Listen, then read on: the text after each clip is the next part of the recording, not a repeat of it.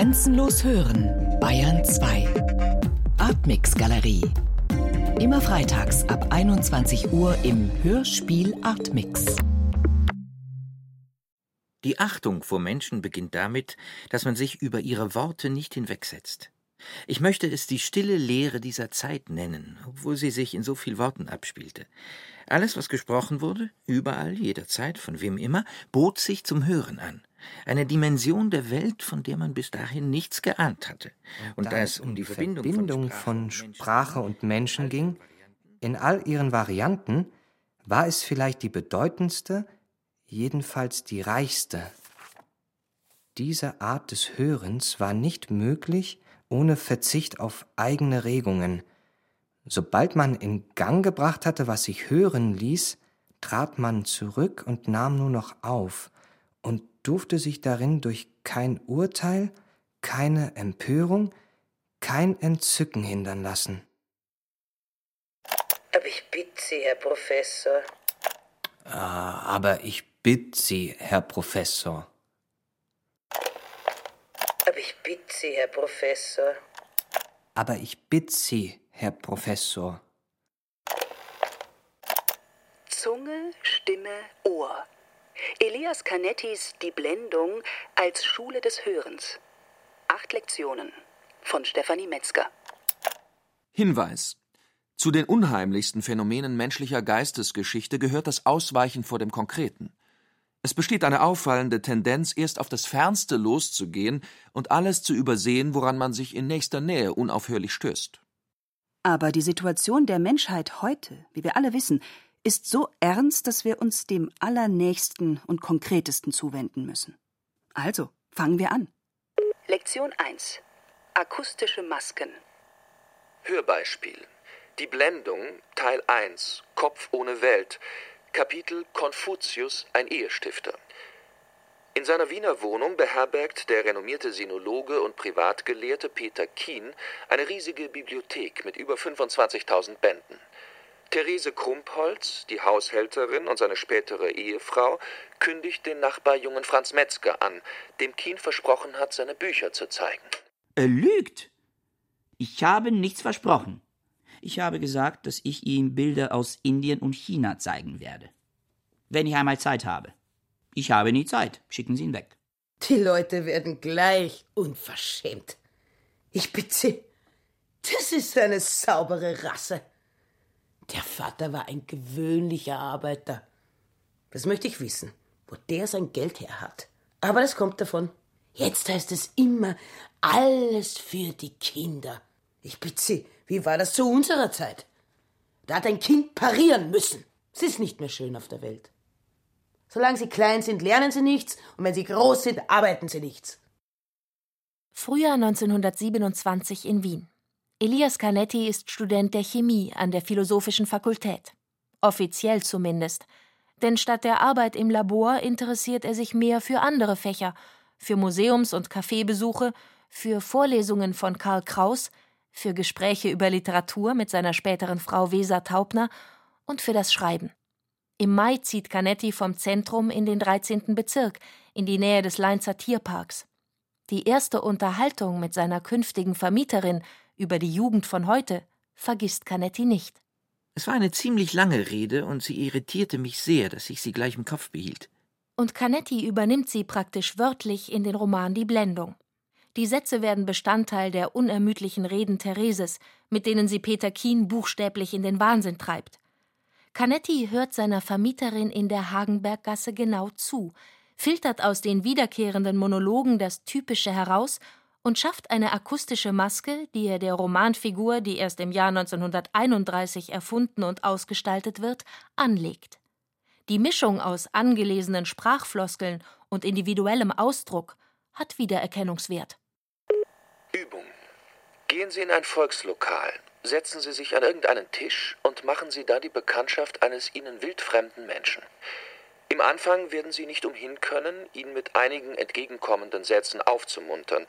Sobald er aber richtig ins Sprechen gekommen ist, halten Sie einmal konsequent den Mund und hören Sie ihn sich einige Minuten hindurch genau an.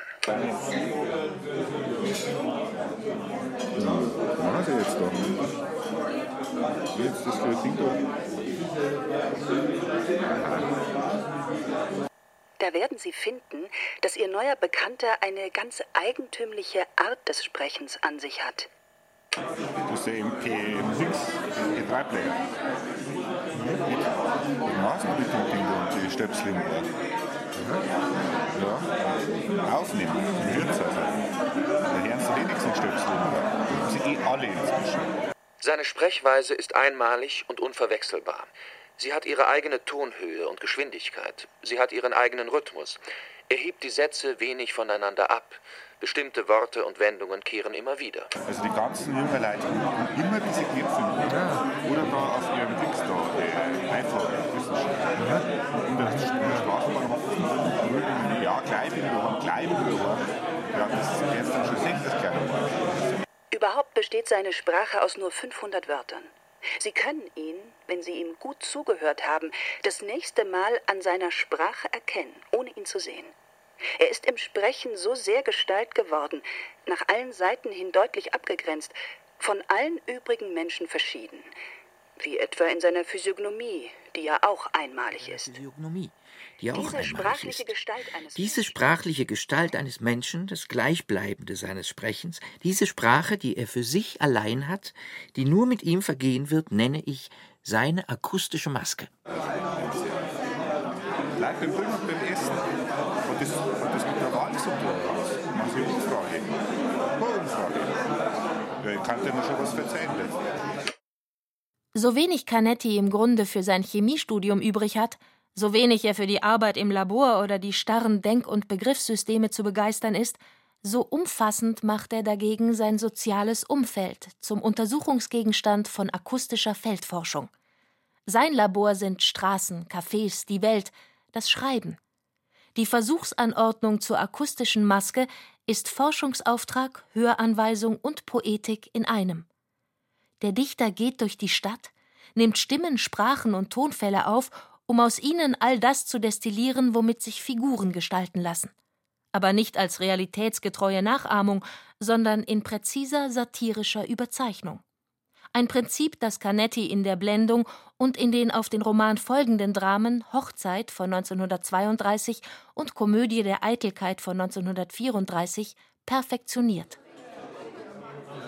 Ich bin genau, was du siehst, sagt die Maske. Und alles, was du fürchtest, dahinter. Elias Canetti, Masse und Macht, Seite 445. Canettis Prinzip der akustischen Maske ist ambivalent. Einerseits unverwechselbare Sprachgestalt, andererseits typisierte Redeweise wird mit der akustischen Maske unsicher, was sich dahinter befindet. Ein Mensch? Eine zweite Maske? Nichts? Sowohl wesentlicher Faktor bei der Erschaffung von Figuren, dabei aber eigentlich nur Variation von allgemeinen Sprachfloskeln, tut sich zwischen Sprache und Sprecher ein Spalt auf. Einerseits gebunden an die menschliche Zivilisationsleistung, die Sprache, diese andererseits zur klanglichen Prägnanz von Tierlauten zuspitzend, verwischt sich in der akustischen Maske der Unterschied zwischen Mensch und Tier. Wenn ich in einer Stadt frei umhergehe, so wie ich damals in Wien herumging, also ohne Absicht, hatte ich eigentlich den Eindruck von lauter Tierstimmen, aber von Tierarten, die man noch nicht kennt und die zu schaffen dann eigentlich die Aufgabe des Dramatikers ist. Die Methode der akustischen Maske ist zudem radikal antipsychologisch. Canettis Roman- und Dramenfiguren entwickeln sich nicht. Sie behalten ihre Masken auf und es gibt kein Gesicht dahinter. Der Maskensprung. Es ist wahr, dass hinter dieser Maske eine andere sein kann. Nichts hindert den Darsteller, eine Maske unter der anderen zu tragen. Aber auch diese ist eine Maske ein eigener Endzustand. Es ist ein Sprung, der von einer zur anderen führt. Von Maske zu Maske ist alles möglich, aber nur im Maskensprung. Elias Canetti, Masse und Macht, Seite 444.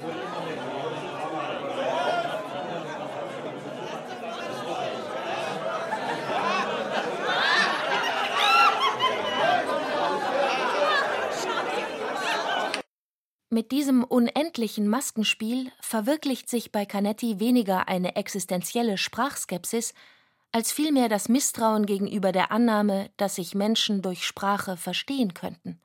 Skeptisch ist Canetti gegenüber der Möglichkeit von sprachlicher Kommunikation, von Dialog. Lektion 2 Sprechen und Schweigen. Hörbeispiel. Die Blendung Teil 1 Kopf ohne Welt. Kapitel Die Millionenerbschaft. Das Ehepaar Keen versucht sich über Erbschaftsangelegenheiten zu verständigen. Dialog. Das gibt's nicht. Was gibt's nicht? Die Erbschaft gehört mir. Aber ich verfüge darüber. Erst muss der Mann sterben, dann darf er verfügen.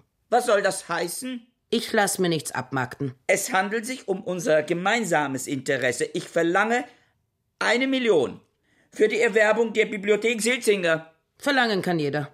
Ich will den Rest. Ich will alles. Ich habe hier zu befehlen. Ich bin die Frau im Hause. Ich stelle ein Ultimatum. Ich verlange kategorisch eine Million für die Erwerbung. Ich will den Rest. Ich will den Rest. In drei Sekunden. Ich zähle bis drei. Zählen kann jeder. Ich zähl auch. Sommer 1928 und 29 in Berlin. Canetti verbringt die Ferien und die Zeit nach seinem Studienabschluss in der deutschen Metropole. Vitalität, Intensität und Tempo der Großstadt überwältigen Canetti. Er fühlt sich überfordert. Seine Bekannte Ibi Gordon verkehrt im Kreis der Künstler und Intellektuellen und führt ihren Freund dort ein. Canetti trifft Georges Gross, John Hartfield, Bertolt Brecht. Alle reden viel, keiner hört wirklich zu. Die Begegnungen werden für Canetti zur Enttäuschung. Was mich aber am tiefsten beeindruckte, was bestimmend für mein weiteres Leben bis zum heutigen Tage wurde, war die Unvereinbarkeit dessen, was auf mich eindrang.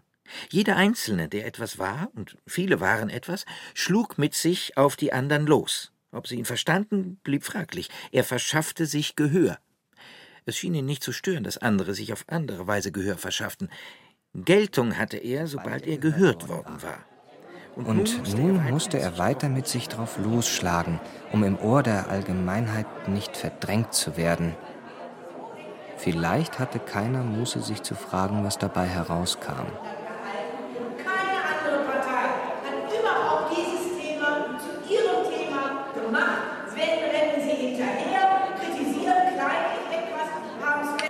Das Reden ist eine Kampfarena, in der, mit Worten und Namen bewaffnet, jeder seinen Platz und seinen Gewinn zu erringen oder verteidigen sucht.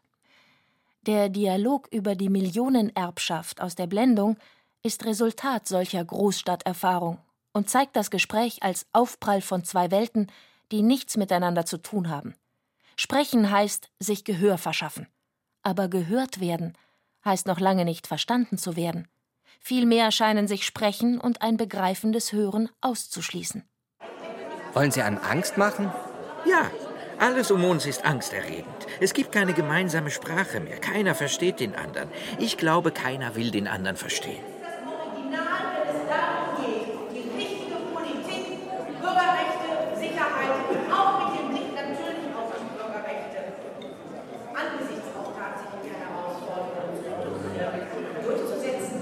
Gegen dieses Szenario des Kampfes hat der Wissenschaftler Peter Kien seine eigene Strategie entwickelt. Er schreibt oder schweigt. Einladungen zu Vorträgen und Tagungen nimmt er längst nicht mehr an. Er schickt lieber sein Manuskript und lässt es von anderer Stimme verlesen. Sprechen ist nicht die Sache dieses Büchermenschen Kien. Verstummen ist eine extreme Form der Abwehr. Masse und Macht, Seite 3. Übung. Halten Sie einmal konsequent den Mund. Wer schweigt, steht mehr allein als die Sprechenden. Masse und Macht, Seite 309. Und noch einmal. Halten Sie einmal konsequent den Mund und hören Sie einige Minuten hindurch genau hin.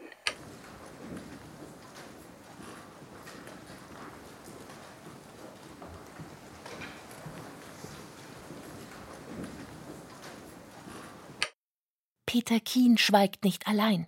Er zwingt auch sein Umfeld dazu. An den Büchern, die ihn in seiner Bibliothek umgeben, liebt er, dass sie stumm sind. Mit Therese vereinbart er ein Redeverbot bei den Mahlzeiten. Für die Geräusche und Stimmen, die er nicht kontrollieren kann, träumt er von einem Ohrenlied, das er wie das Auge nach Belieben öffnen und schließen kann. Ein Mann, der viel schweigt, wirkt auf alle Fälle konzentrierter. Hm. Man vermutet, dass er sehr viel weiß, wenn er schweigt. Masse und Macht, Seite 348. Peter Kien weiß viel. Er ist belesen, stolz auf sein Wissen, häuft es an, belehrt, zitiert. Aber Kien will sein Wissen weder mit seinem Umfeld austauschen, noch sich von anderen als den selbstgewählten Meinungen beeinflussen lassen. Sein Wissen nützt ihm nichts. Und so erzählt die Blendung, wie Keen durch seinen Autismus und aufgrund der Überforderung durch die Welt im Wahnsinn endet. Er setzt sich und seine Bibliothek in Brand. Wissen, das keinen Kontakt zur Welt hat, Sprache, die sich nicht mitteilt, und ein Ohr, das nicht auf die Welt hört, enden in der Katastrophe. Lektion 3 Abhören. Sprechen Sie folgende Ausdrücke nach dem Signalton nach. Achten Sie auf die korrekte Aussprache. Imitation. Disguise. Lie. Lausanne 1913. Canettis Vater ist überraschend gestorben. Der Junge kommt mit seiner Mutter und den zwei Brüdern aus Manchester zur Familie seiner Mutter in die Schweiz. Es ist eine Zwischenstation auf dem Weg nach Wien, wo er eingeschult werden soll. Die Mutter beschließt, dem Sohn in kürzester Zeit Deutsch beizubringen, das sie selbst sehr gut spricht. Sie las mir einen Satz auf Deutsch vor und ließ mich ihn wiederholen. Da ihr meine Aussprache missfiel, wiederholte ich ihn ein paar Mal, bis er ihr erträglich erschien. Das geschah aber nicht oft, denn sie verhöhnte mich für meine Aussprache. Und da ich um nichts in der Welt ihren Hohn ertrug, gab ich mir Mühe und sprach es bald richtig. Dann erst sagte sie mir, was der Satz auf Englisch bedeute. Sie hatte die Idee, dass man sich nichts leicht machen dürfe. Dass, dass man, man, mündlich lernen müsse und ein Buch erst unschädlich sei, wenn man schon etwas von der Sprache wisse. Den Terror, in dem ich lebte, hielt sie für pädagogisch. Bitte sprechen Sie die folgenden Sätze nach. Drücken Sie dazu, falls notwendig, die Pause-Taste. Nachahmung ist etwas Äußerliches. Wenn es um Laute geht, bedeutet Nachahmung nicht mehr, als dass man genau dieselben Laute reproduziert. Über die innere Verfassung dessen, der nachahmt, ist damit nichts ausgesagt. Eine Übergangsform von der Nachahmung zur Verwandlung, die bewusst auf halbem Wege stehen bleibt, ist die Verstellung. Sie ist oberflächlich und bezieht sich auf äußere Erscheinung allein. Darunter unberührt, unberührbar, in tödlicher Absicht steckt der Jäger. Diese extreme Trennung von Innerem und Äußerem, die verschiedener gar nicht sein könnte, hat im Maskenwesen seine Vollkommenheit erlangt. Dass der Umgang mit Sprache Terror sein kann, hatte Canetti in seinen Deutschlektionen erfahren. Sprache als Waffe führt in ihren Dialogen auch die Blendung vor. Maskenhaftigkeit, Verstellung, Machtspiel bestimmen die Art, wie die Figuren kommunizieren und machen authentischen Selbstausdruck oder tatsächliches Hören unmöglich. Sogar Georges Keen, der verständnisvolle und beliebte Psychologe, der aus Paris seinem Bruder im Kampf gegen die geldgierige Therese zu Hilfe kommt, muss sich von seinem Bruder Peter den Vorwurf der Schauspielerei anhören. Während also die Blendung den radikalen Zweifel des Autors daran ausdrückt, dass sich Menschen verständigen könnten oder sich zuhören würden, beruht Canettis Arbeitsweise gerade auf der Fähigkeit, seinem Umfeld genau zuzuhören. Ich war es gewohnt, auf Menschen zu hören, Wildfremde, mit denen ich nie ein Wort gewechselt hatte. Der Ohrenzeuge, Seite 52. Der Ohrenzeuge bemüht sich nicht hinzusehen, dafür hört er umso besser. Mit wahrem Ingrimm horchte ich auf solche, die mich nichts angingen. Man würde denken, dass er gar nicht da war, so gut versteht er sich aufs Verschwinden. Ich scheute nicht davor zurück, ihn durch Fragen oder gar durch eine Rolle, die ich spielte, zum Sprechen anzureizen. Wie macht er das nur? Hat er eigens hohe Schuhe zum Ausplaudern? Stopft er sich etwa mit Kissen aus, damit seine Worte schwerer und wichtiger erscheinen? Ich hatte mich nie gefragt, ob mir ein Recht darauf zustand, alles, was ich über einen Menschen erfahren ließ, von ihm selber abzuhören. Selbst was er nicht versteht, merkt er sich genau und liefert es unverändert aus, wenn es gewünscht wird. Die Naivität, mit der ich mir ein solches Recht anmaßte, erscheint mir heute unbegreiflich. Wenn er die Geheimohren abgelegt hat, ist er ein freundlicher Mensch. Jeder traut ihm, jeder trinkt gern mit ihm ein Glas, harmlose Sätze werden gewechselt. Niemand ahnt dann, dass es der Henker persönlich ist, mit dem er spricht. Reiht sich Canetti in den Reigen von Machthabern, Kriegern und Schauspielern, die seinen Roman Die Blendung bevölkern, mit ein? Gleicht das entlarvende Ausstellen des Materials, das der Ohrenzeuge gesammelt hat, der Arbeit eines Henkers? 4,70 Euro für Bier ist ja im Europa-Vergleich günstig. Das ist ja das Lektion 4 Autoritäten und Massen. Hörbeispiel. Die Blendung Teil 1 Kopf ohne Welt, Kapitel Mobilmachung. Peter Kien zieht in den Kampf gegen seine Ehefrau Therese. In einer flammenden Rede schart er seine Bücher als Mitstreiter um sich. Der Beifall wollte kein Ende nehmen. Es war ihm, als sauge er ihn mit Augen, Ohren, Nase und Zunge mit seiner ganzen, feuchten, summenden Haut auf. Einer solchen Brandrede hätte er sich nicht für fähig gehalten. Feurig stürzte er auf die Leiter hinauf, zog sein Gesicht in die strengste Länge und schmetterte im Kommandoton, oben die Scheiben erklirrten in Angst Eurer Zustimmung entnehme ich, dass ihr unter meiner Führung zu kämpfen gewillt seid. Ich erkläre. Erstens. Erstens. Wir befinden uns im Kriegszustand. Zweitens. Zweitens. Verräter verfallen der Feme. Drittens. Das Kommando ist zentralisiert. Ich bin oberster Kriegsherr, einziger Führer und Offizier. Viertens. Viertens. Sämtliche Unterschiede, die sich aus Vergangenheit, Ansehen, Größe und Wert der Kriegsteilnehmer ergeben, sind aufgehoben.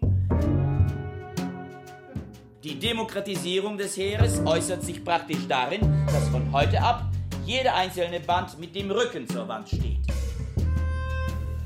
Diese Maßnahme steigert unser Zusammengehörigkeitsgefühl. Sie entzieht dem räuberischen, aber ungebildeten Feind seine Maßstäbe. Fünftens. Fünftens. Als Parole gebe ich den Namen Kung aus. Kung.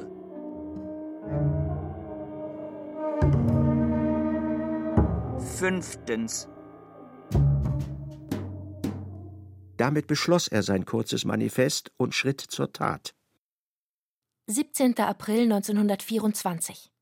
Elias Canetti wird von Freunden zur 300. Vorlesung von Karl Kraus im großen Wiener Konzertsaal eingeladen die Vortragskunst des Herausgebers der satirischen Zeitschrift Die Fackel und des Autors von Die letzten Tage der Menschheit beeindruckt Canetti.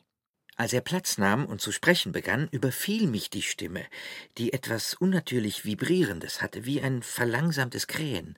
Aber dieser Eindruck verflüchtigte sich rasch, denn die Stimme änderte sich gleich und änderte sich weiter unaufhörlich, und sehr bald schon staunte man über die Vielfalt, deren sie fähig war. Canetti wird zum Jünger. Er besucht fast jede Vorlesung von Karl Kraus. Dessen Redekunst speist sich für Canetti aus den beiden Komponenten Wörtlichkeit und Entsetzen. Das genaue Hören und Zitieren der Stimmen des Wiener Umfeldes einerseits, deren Entlarvung, Bloßstellung, Aburteilung im akustischen Zitat andererseits. Während Canetti das offene Ohr für die Stimmen auf der Straße übernimmt und auch später als bleibenden Wert empfindet, wird das Entsetzen für ihn zum Problem. Er distanziert sich von der Praxis einer schonungslosen Beurteilung, bei der andere Meinungen keinen Raum haben. Canetti will nicht Henker sein. Die Ansprachen des Peter Kien zu seinen Büchern oder zu Therese sind denn auch abschreckend, einstimmig, autoritär und werden zu Kriegsreden. Übung. Welches war das bemerkenswerteste Hörerlebnis in Ihrem Leben? Versuchen Sie sich genau zu erinnern. Waren Sie allein oder in der Gruppe? War es laut oder leise? Fühlten Sie sich wohl oder unwohl? Listen Sie die einzelnen Klänge auf und was Sie beim Hören empfunden haben. Die rhythmische Masse. Masse und Macht, Seite 33. Ihre Schritte verhallen nicht, sie wiederholen sich und bleiben über eine lange Zeit immer gleich laut und lebendig. 15. Juli 1927 in Wien. Canetti sitzt im Kaffeehaus und liest in der Zeitung vom Gerichtsurteil über zwei Mitglieder sogenannter Frontkämpfer, die im Burgenland zwei Sozialdemokraten erschossen hatten. Es ist ein Freispruch. Die Empörung vor allem bei den Arbeitern ist groß. Von mehreren Seiten bewegen sich Demonstranten auf den Wiener Justizpalast zu, der schließlich in Brand steht. Sie ersetzen durch Intensität, was ihnen an Zahl abgeht. Wenn sie stärker aufstampfen, klingen sie nach mehr. Auf alle Menschen in ihrer Nähe üben sie eine Anziehungskraft aus, die nicht nachlässt, solange sie nicht vom Tanz ablassen. Canetti setzt sich auf sein Fahrrad, mischt sich unter die demonstrierende Menge. Die Polizei erhält Schießbefehl. Es gibt 90 Tote.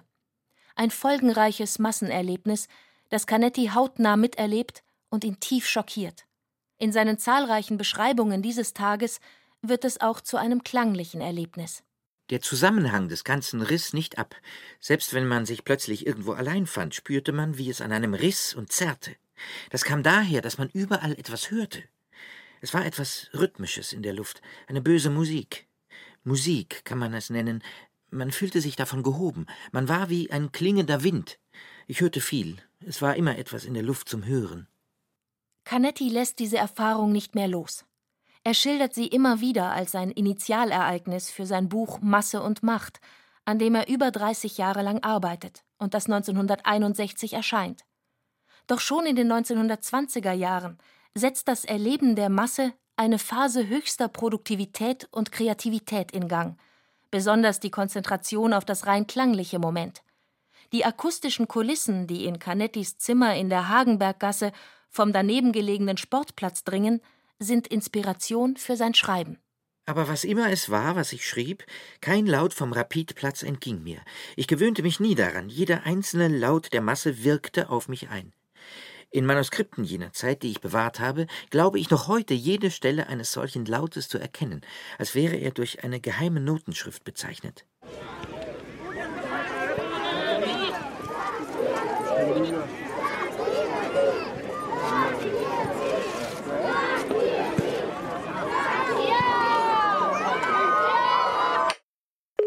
Lektion 5 Zuhören und Vernehmen Hörbeispiel.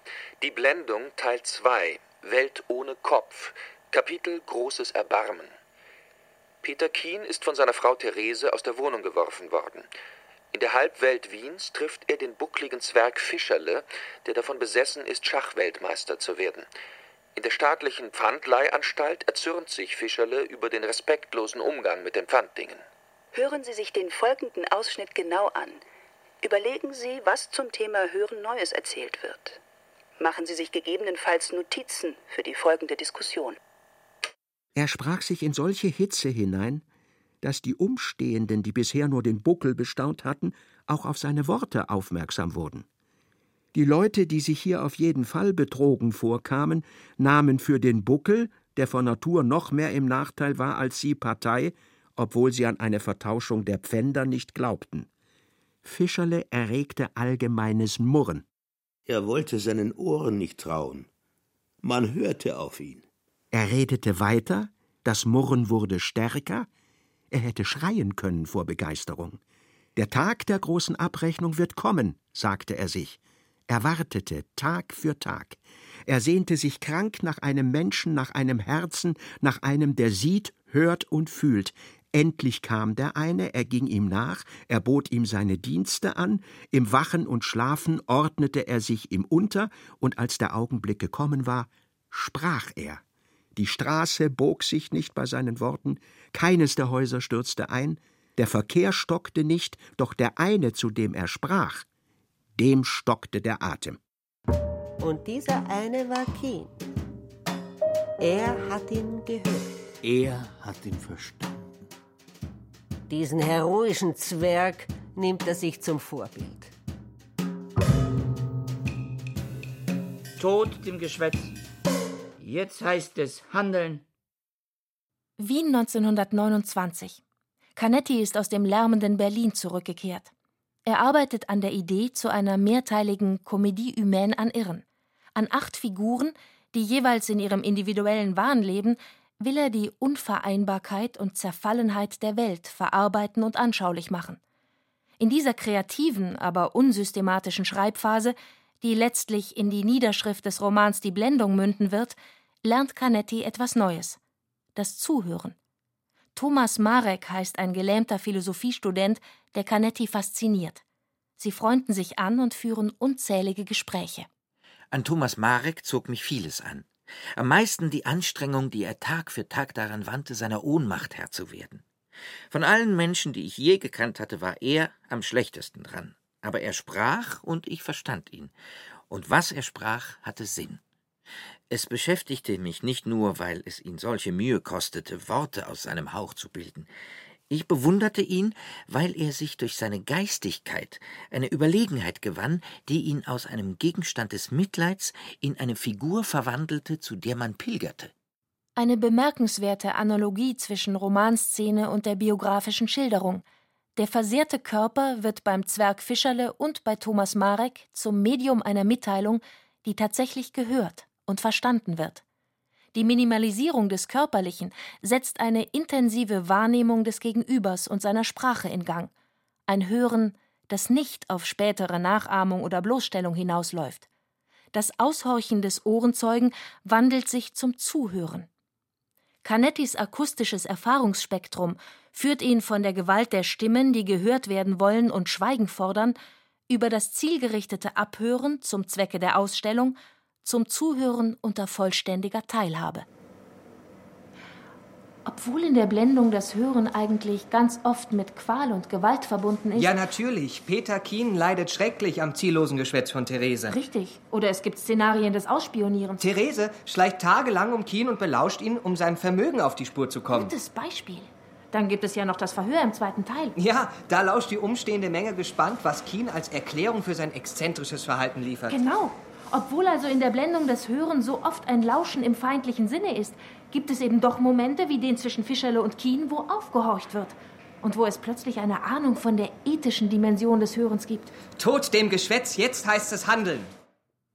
So entfernt und fremd einem manches Gesagte und Gehörte erscheinen mag, das wirklich verständige Hören und Zuhören, das im Werk wie im Leben Canettis jetzt eine Rolle spielt, blickt hinter die Masken um dort menschliche Gesichter zu finden. Jede völlig fremde Sprache ist eine akustische Maske. Sobald man sie versteht, wird sie zu einem deutbaren und bald vertraulichen Gesicht. Masse und Macht, Seite 445. Zu hören heißt einerseits den Sinn zu vernehmen, jetzt aber auch zu horchen. Es bedeutet die Sinnlichkeit des Klangs, die sprachliche Melodie und die räumliche Ausbreitung von Klang wahrzunehmen. Eine Wahrnehmung, die, wie das dritte Ohr des Psychoanalytikers, in die Tiefe geht und bis ins Existenzielle vordringt. Lektion 6 Horchen und Schreiben. Hörbeispiel. Die Blendung Teil 3 Welt im Kopf. Kapitel Ein Irrenhaus. Georges Keen Bruder von Peter Keen und Psychologe, trifft in Paris auf einen Irren in Gestalt eines Gorillas, der seine eigene Sprache erfunden hat, und ist begeistert. Jeder Silbe, die er hervorstieß, entsprach eine bestimmte Bewegung. Der zartfühlende Doktor bittet, den Irren behandeln zu dürfen, aus wissenschaftlichem Interesse zu seinem Privatvergnügen. Einige Monate hindurch kam er täglich, seine Bewunderung für den Gorilla wuchs von Besuch zu Besuch. Mit unendlicher Mühe erlernte er seine Sprache. Er war gelehrter genug, um eine Abhandlung über die Sprache dieses Irren zu veröffentlichen. Auf die Psychologie der Laute fiel neues Licht. Heftig umstrittene Probleme der Wissenschaft löste ein Gorilla. Marrakesch 1954. Canetti ist für drei Wochen mit englischen Freunden in der Hauptstadt Marokkos. Er ist fasziniert und bewegt von den sinnlichen Eindrücken in der Stadt, von den unterschiedlichen Lauten, Rufen, Klagen. Die Erfahrung der fremden Klänge und Stimmen wird zur tiefgreifenden Konfrontation mit der menschlichen Existenz. Canetti veröffentlicht die Aufzeichnungen dieser Erfahrung 1968 unter dem Titel Die Stimmen von Marrakesch. Ich habe während der Wochen, die ich in Marokko verbracht habe, weder Arabisch noch eine der Berbersprachen zu erlernen versucht. Ich wollte nichts von der Kraft der fremdartigen Rufe verlieren. Ich wollte von den Lauten so betroffen werden, wie es an ihnen selber liegt, und nichts durch unzulängliches und künstliches Wissen abschwächen. Nicht verstehen und Fremdheit werden Canetti zur Voraussetzung für ein Horchen auf den Klang der Sprachen und Stimmen, für die Erfahrung einer Verbindung von Laut und Ding. Die Gorillasprache aus der Blendung hat schon George Keane fasziniert. Auch sie ist körperlich, ohne System, mehr laut als Wort und lebendig. Sie hat direkten Kontakt mit dem, was sie benennt, scheint ursprünglich und revolutionär zugleich. Auf die Psychologie der Laute fiel neues Licht. Analyse der Sprache eines Irren von George Keane. George Keane hört zu, er lernt die fremde Sprache und die Begegnung mit dem Gorilla lässt ihn zu der Erkenntnis kommen, dass eine Heilung in diesem Fall ein Verbrechen wäre. Ein Buch, das ihm Erfolg und Ruhm einbringt, schreibt er trotzdem. Die Leistung des Psychoanalytikers besteht im Widerstand gegen seinen Patienten, der sagen kann, was er will. Das Resultat ist wie durch einen unerschütterlichen Schicksalsspruch bereits bekannt und vorweggenommen. Die Pose des Hörens ist Überheblichkeit, nichts weiter. Die Provinzen des Menschen, Seite 334. Wo laut Canetti Psychoanalyse das Gehörte in den vorgeformten Diskurs einzureihen weiß und damit doch wieder an der Offenheit des Horchens vorbeigeht, lässt er selbst sich in Marrakesch vom Laut eines Bettelkindes, das kaum sichtbar als Bündel auf der Straße liegt, tief berühren. Wieder die Botschaft eines versehrten Körpers. Sprachlich intakte Mitteilung darüber macht aber auch Canetti. Ich war stolz auf das Bündel, weil es lebte. Was es sich dachte, während es hier tief unter den anderen Menschen atmete, werde ich nie wissen. Der Sinn seines Rufes blieb mir so dunkel wie sein ganzes Dasein. Vielleicht besaß es keine Arme, um nach den Münzen zu greifen. Vielleicht besaß es keine Zunge, um das L in Allah zu formen, und der Name Gottes verkürzte sich ihm zu. Aber es lebte, und mit einem Fleiß und einer Beharrlichkeit ohnegleichen sagte es seinen einzigen Laut, sagte ihn Stunde um Stunde, bis es auf dem ganzen zweiten Platz der einzige Laut geworden war. Der Laut, der alle anderen Laute überlebte.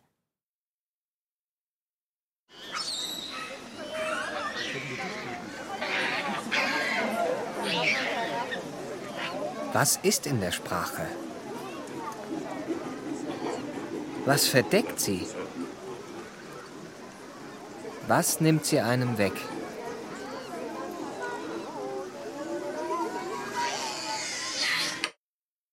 Übung. Suchen Sie einen Ort mit Klängen und Geräuschen auf, die Ihnen eher fremd sind. Versuchen Sie anhand von Substantiven und Adjektiven das, was Sie hören, so genau wie möglich zu beschreiben. Schrill, laut, Hall, Schrei, Schrei, Zunge, Gekreische, Kampf, winzig, luftig, verwirrend, hoch, brutal, Gekreische, Zunge, Schrei, Hall, schrill, Haut, Zunge, luftig, ver verwirrend, hoch, winzig, brutal, Zunge, Stimme, ein Ohr, Kampf, Zunge, schrill, laut, Hall, Schrei, Zunge, Stimme, luftig, verwirrend, hoch.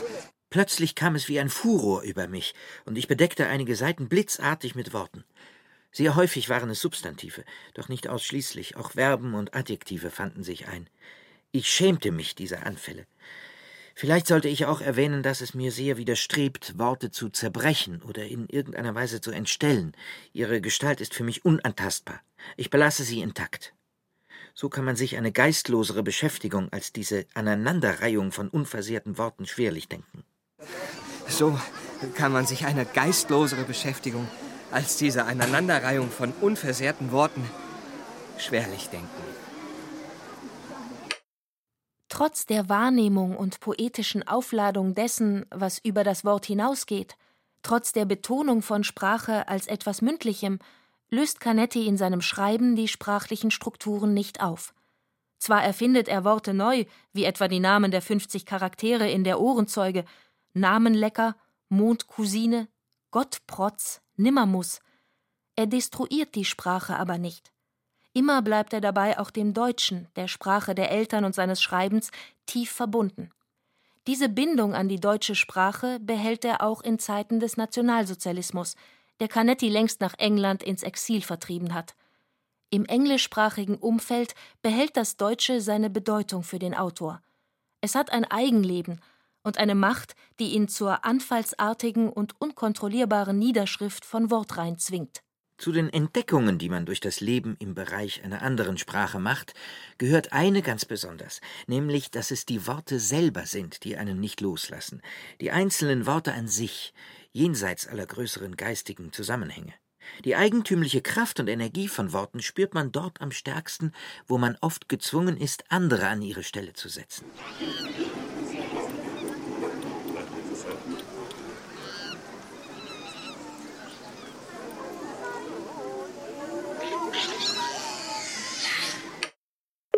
Lektion 7 Tönende Schrift Hörbeispiel Die Blendung Teil 3 Welt im Kopf Kapitel Der rote Hahn Peter Keen ist durch die Hilfe des Bruders Georges wieder in seine Wohnung zurückgekehrt.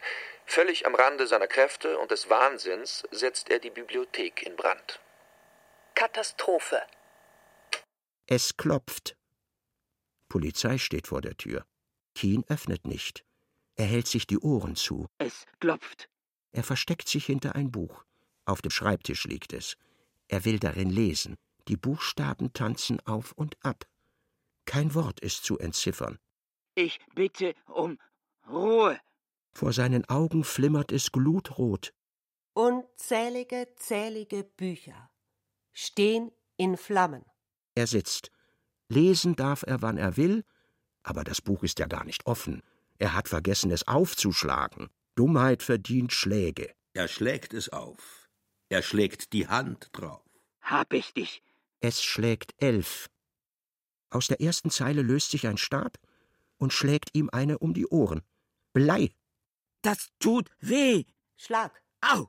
Noch einer. Nein. Noch einer. Schlag. Zur Hilfe. Eine Fußnote tritt ihn mit Füßen. Immer mehr. Er taumelt. Zeilen und ganze Seiten. Alles fällt über ihn her. Die schütteln und schlagen ihn, die beuteln ihn, die schleudern ihn einander zu. Blut. Rustschuk um 1911. Die Cousine Laurika ist in der frühen Kindheit in der bulgarischen Handelsstadt, in der sich viele Völker, Stimmen und Sprachen mischen, die wichtigste Spielkameradin von Canetti. Das Mädchen ist älter als er, kommt früher in die Schule und lernt schreiben. Canetti ist fasziniert von den Buchstaben, ist eifersüchtig auf die Kenntnis der Cousine. Sie neckt ihn, verweigert ihm die Einsicht in ihre Schulhefte. Es kommt zum Streit. Gib sie mir, gib sie mir, gib sie mir, womit ich die Hefte wie die Schrift meinte. Beides war für mich eins. Sie hob die Arme mit den Heften hoch über den Kopf, sie war viel größer als ich, und legte sie oben auf die Mauer hin. Ich kam nicht hinauf, ich war zu klein. Ich sprang und sprang und japste. Es war umsonst. Sie stand daneben und lachte höhnisch. Plötzlich ließ ich sich stehen und ging den langen Weg ums Haus herum in den Küchenhof, um das Beil des Armeniers zu holen, mit dem ich sie töten wollte. Kiens Kampf mit den laut gewordenen Büchern, der Streit der Kinder um die Schulhefte, beides brachiale Szenen, in denen es um die Kontrolle über die Schrift geht. Canetti will sich des Materials der Schrift im Schulheft bemächtigen und ergreift zu extremen Maßnahmen. Im Schlusskapitel der Blendung, wo Peter Kien seinen Büchern mit ähnlicher Herrschaftsattitüde entgegentritt, begehrt das Medium selbst gegen solche Besitznahme auf. Buchstaben und Schrift entwickeln ein Eigenleben, gegen den, der schließlich als Brandstifter auf sie losgeht. Übung. Schlagen Sie einen Band irgendwo auf, hinten, vorn oder in der Mitte. Packen Sie eine Seite mit den Augen.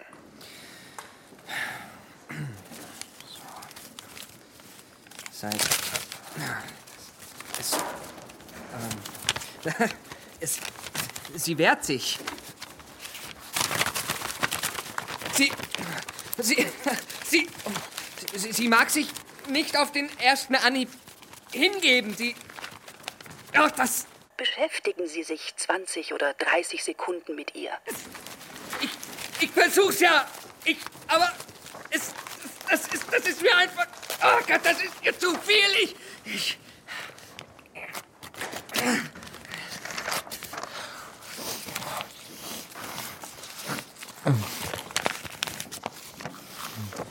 Mit etwas mehr Methode könnten Sie sich die Reputation eines eigenwilligen Geistes erwerben.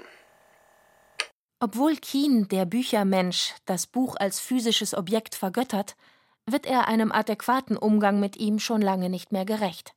Statt einer Lektüre seiner unzähligen Bände, die ihn verändern, weiterbringen, beeinflussen würde, pflegt er das reine Nachschlagen zur Bestätigung dessen, was er schon weiß. Er ist zum Papiersäufer mutiert. Der Papiersäufer. Seite 63. Mit 17 sah er schon aus wie jetzt mit 47.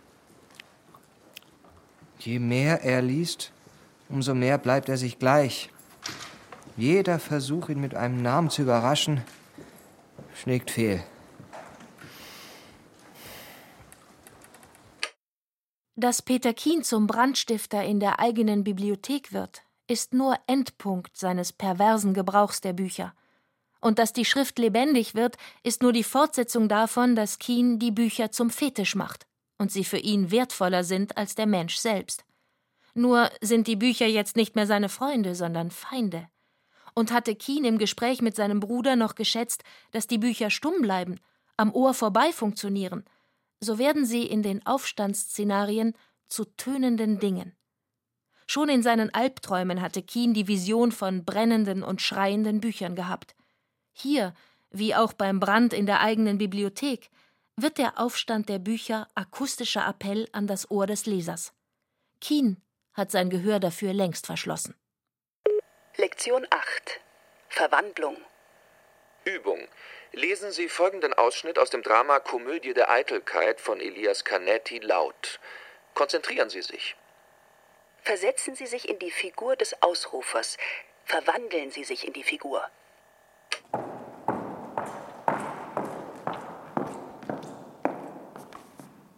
Auf einer ganz leeren Bühne steht der Ausrufer Wenzel von Drack. Okay.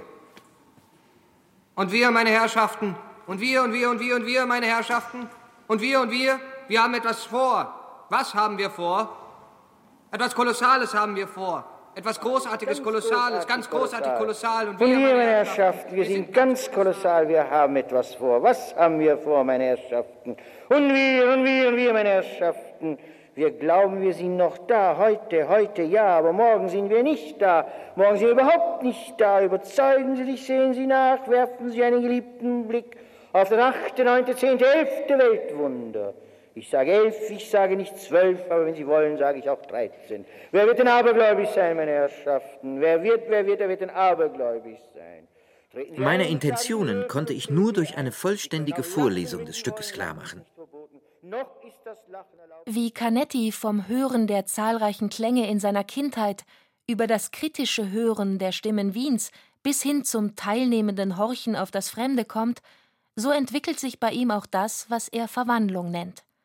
Beim öffentlichen Vortrag seiner Stücke steht er ganz in der Tradition von Karl Kraus. Canetti schlüpft bei den unzähligen Lesungen seiner Texte virtuos in die einzelnen akustischen Masken, liest voller Energie und Konzentration, in der Überzeugung, nur auf diese Art vermitteln zu können, worum es ihm geht. Ohrenzeuge, Schriftsteller und Rezitator zu sein, gehört zusammen. Die Wandlungsfähigkeit seines Spiels lässt sich dabei auch als Metapher für die grundsätzliche Vielgestaltigkeit des Menschen sehen, die für Canetti später besonders wichtig wird. Dann geht es nicht mehr um das Spiel mit oder um den Wechsel von akustischen Masken, sondern um Verwandlung im existenziellen Sinne.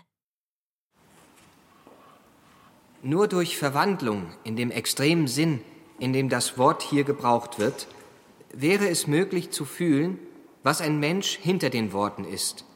Der wirkliche Bestand dessen, was an Lebendem da ist, wäre auf keine andere Weise zu erfassen.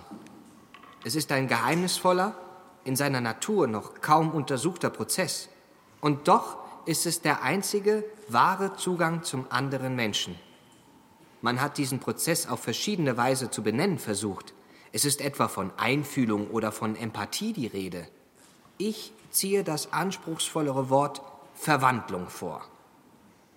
Das Gewissen der Worte, Seite 279.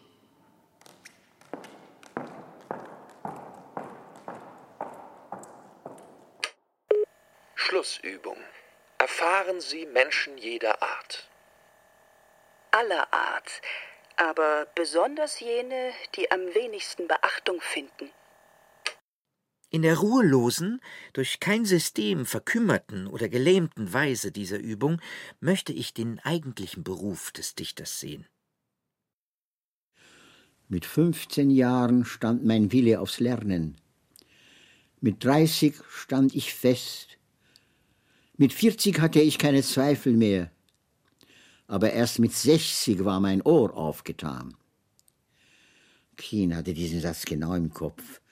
Als Entgegnung auf seinen heftigen Angriff verdross er ihn aber sehr. Rasch verglich er die Daten, ob sie stimmten. Als er 15 alt war, verschlang er heimlich gegen den Willen seiner Mutter bei Tag in der Schule, bei Nacht unter der Decke, eine winzige Taschenlampe aus karge Beleuchtung, Buch um Buch. Mit 30 stand er fest zu seiner Wissenschaft. Professuren lehnte er höhnisch ab. Mit den Zinsen seines väterlichen Erbes hätte er bis an sein Lebensende ein angenehmes Auskommen gefunden, er zog es vor, das Kapital auf Bücher zu verwenden. Bis zum heutigen Tage hatte er keine Zweifel gekannt. Sechzig war er noch nicht, sonst hätte er sein Ohr schon aufgetan. Wem sollte er auch sein Ohr auftun? Konfuzius trat, als hätte er die Frage erraten, um einen Schritt näher, beugte sich, obwohl Kien um zwei Köpfe größer war als er, freundlich zu ihm nieder und gab ihm folgenden vertraulichen Rat. Betrachte der Menschenart zu sein. Beobachte die Beweggründe ihres Handelns. Prüfe das, woran sie Befriedigung finden. Wie kann ein Mensch sich verbergen? Wie kann ein Mensch sich verbergen? Da wurde es Keen sehr traurig zumute. Was nützt es, solche Worte auswendig zu wissen? Man muss sie anwenden. Erproben? Erhärten. Zunge, Stimme, Ohr. Elias Canettis Die Blendung als Schule des Hörens. Acht Lektionen von Stefanie Metzger. Mit Caroline Ebner, Hemmer Michel, Sven Hussock, Stefan Merki und Heiko Ruprecht. Ton und Technik Josuel Teegarten. Realisation Stefanie Metzger. Produktion Bayerischer Rundfunk 2013.